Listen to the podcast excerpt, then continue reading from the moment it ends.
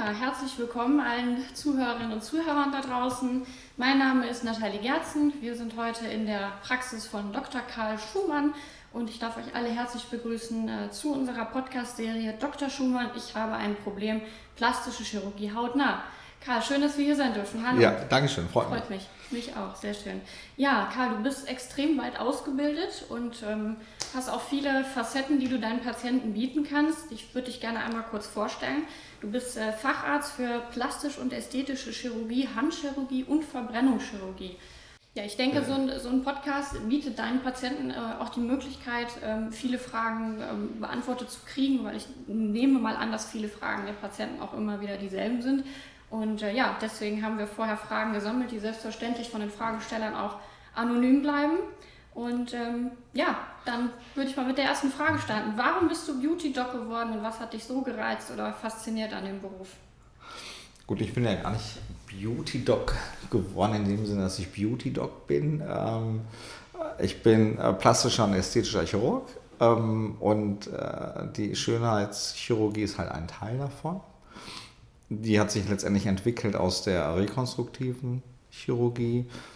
Und ähm, ich mache auch immer noch rekonstruktive Chirurgie, ich mache noch die Handchirurgie, aber auch halt auch sehr viel Ästhetik, ähm, wobei meine Spezialisierung so eher so Richtung Brustchirurgie, ich mache sehr viel Brustchirurgie mhm. äh, und auch viel im Gesicht, viel Facelifte und Straffungsoperationen. Und das ist ähm, einerseits ist es natürlich ähm, Rekonstruktion, weil wenn jemand stark abgenommen hat beispielsweise und hat einen Hautüberschuss an ganz vielen Stellen, insbesondere am Bauch, äh, und ich entferne den mhm.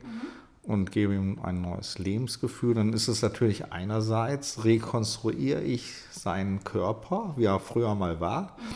Andererseits ist das natürlich auch eine Schönheitsoperation in dem Sinne. Thema Lebensgefühl, ähm, super. Ich kann das aus meiner eigenen Erfahrung sagen, da ich ja auch schon mal was an mir verändert habe, dass das äh, absolut ein neues Leben äh, für jemanden bedeuten kann. Ähm, man schaut sich wieder gerne an, man fühlt sich wieder wohl und ich nehme an, dass das für dich auch so der größte Punkt in deiner Arbeit ist, der dich begeistert, ja. oder? Ja, es geht ja immer um Lebensqualität, finde ich. Und es geht in der Medizin auch immer um Lebensqualität. Wenn ich eine Krankheit habe, äh, möchte ich, dass ich gesund werde, damit ich meine Lebensqualität wieder gewinne. Und das ist in der Ästhetik genauso. Wenn jemand mit einem Bereich unzufrieden ist, Absolut. gebe ich ihm wieder Lebensqualität auf eine andere Art. Es wird häufig, wird die Schönheitschirurgie immer so schlecht geredet, äh, finde ich, äh, dass man sagt, warum äh, braucht das doch gar nicht.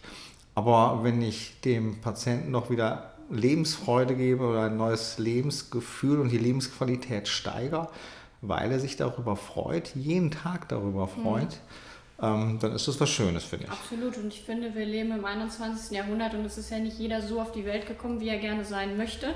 Und dass man das jetzt heutzutage ändern kann, finde ich großartig. Und da finde ich, sollte jeder den Mut haben, das auch einfach anzupacken, weil dafür gibt es die Möglichkeiten heute. Und wir sind ja auch in einer gewissen Form irgendwo ein Künstler, nur eben ohne Blatt und Papier, sondern eben vielleicht mit Skalpell oder Spritze. Ein Körperkünstler, genau. Genau, ein Körperkünstler. Ähm, ja, Karl, erinnerst du dich noch äh, an deine allererste OP und wenn ja, was war das? ja, ich kann mich sehr gut daran erinnern. Eigentlich war das was völlig Banales, es war ein Muttermal. Okay. was, ich, was ich entfernt habe. Aber auch da spielt natürlich die Ästhetik eine Rolle. Ähm, genau, ganz viele Patienten, die äh, mal Muttermal entfernt bekommen haben und sich dann denken, ja, die Narbe ist nicht so schön. Ja, und auch, und auch da ist es so, dass es halt wichtig ist, äh, wie ich das Muttermal entferne, in welche Richtung ich schneide, wie ich es dann vernähe, sodass mhm. am Ende eine schöne Narbe resultiert, die möglichst unauffällig ist. Ja. Und was war das Skurrilste, was ein Patient oder eine Patientin jemals von dir gefordert hat oder verändert haben wollte? Also mit das Skurrilste war, dass jemand äh, Blumenkohlohren haben wollte. Also okay. Blumenkohlohren sind, äh, viele Ringer haben das oder mhm. Boxer. Okay durch Verletzungen, durch Schläge oder wenn das Ohr umknickt, mhm. kommt es zu Blutergüssen, die verursachen, ähm, dass sich ähm, ja, Wucherungen am Ohrknorpel bilden, mhm. die dann blumenkohlartig aussehen. Und das ist so ein Zeichen für so einen Kämpfer, mhm. wenn man Blumenkohlohren hat. Und äh, ich hatte halt einen Patienten, der hatte ganz normale Ohren, wollte aber optisch aussehen halt wie ein Kämpfer mhm. und fragte mich dann halt, ob ich ihm Blumenkohlohren machen könnte. Es ist natürlich absurd. Ich müsste ihn, ja, ich müsste ihn schlagen aufs Ohr, mhm. dass er auch Blutergüsse bekommt okay. und sich das, und ich glaube, das ist jetzt nicht meine Aufgabe. Nein. Es gibt doch auch bestimmt irgendwo Grenzen, wo du wirklich auch sagst, das kann ich mit meiner Arbeit nicht vereinbaren. Und da gibt es sicherlich auch verrückte, skurrile Wünsche, die du dann vielleicht auch irgendwann nicht mehr erfüllst. Ja, natürlich. Äh, das ist das, genau das ist ja meine Aufgabe, mhm. einfach zu schauen, äh, ist dieser Wunsch absurd, ist er realistisch, ist er medizinisch vertretbar? Mhm.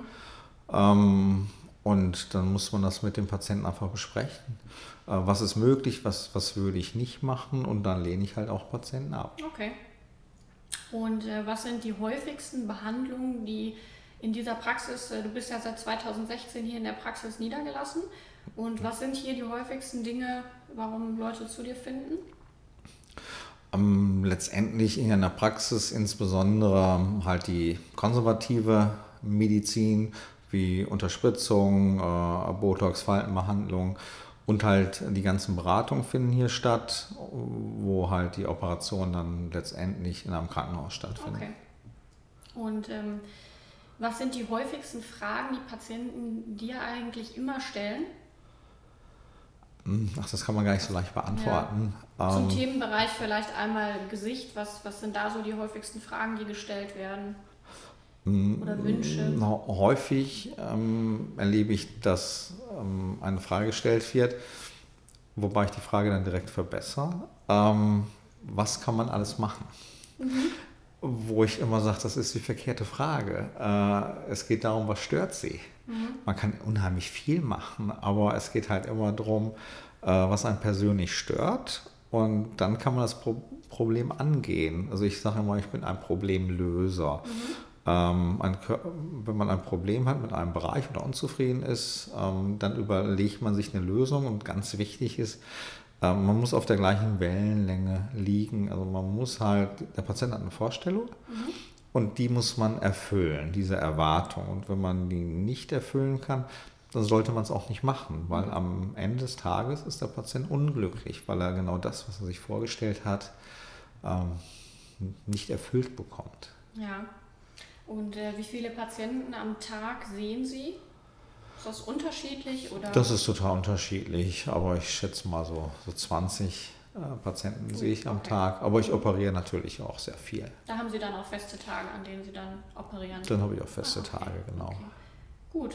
Ja, selbstverständlich könnt ihr eure Fragen, die ihr an Dr. Karl Schumann habt, ähm, gerne stellen. Die werden wir dann im nächsten Podcast auch beantworten. Die bleiben wie immer auch anonym. Ähm, ja, der Instagram-Account heißt karl-schumann.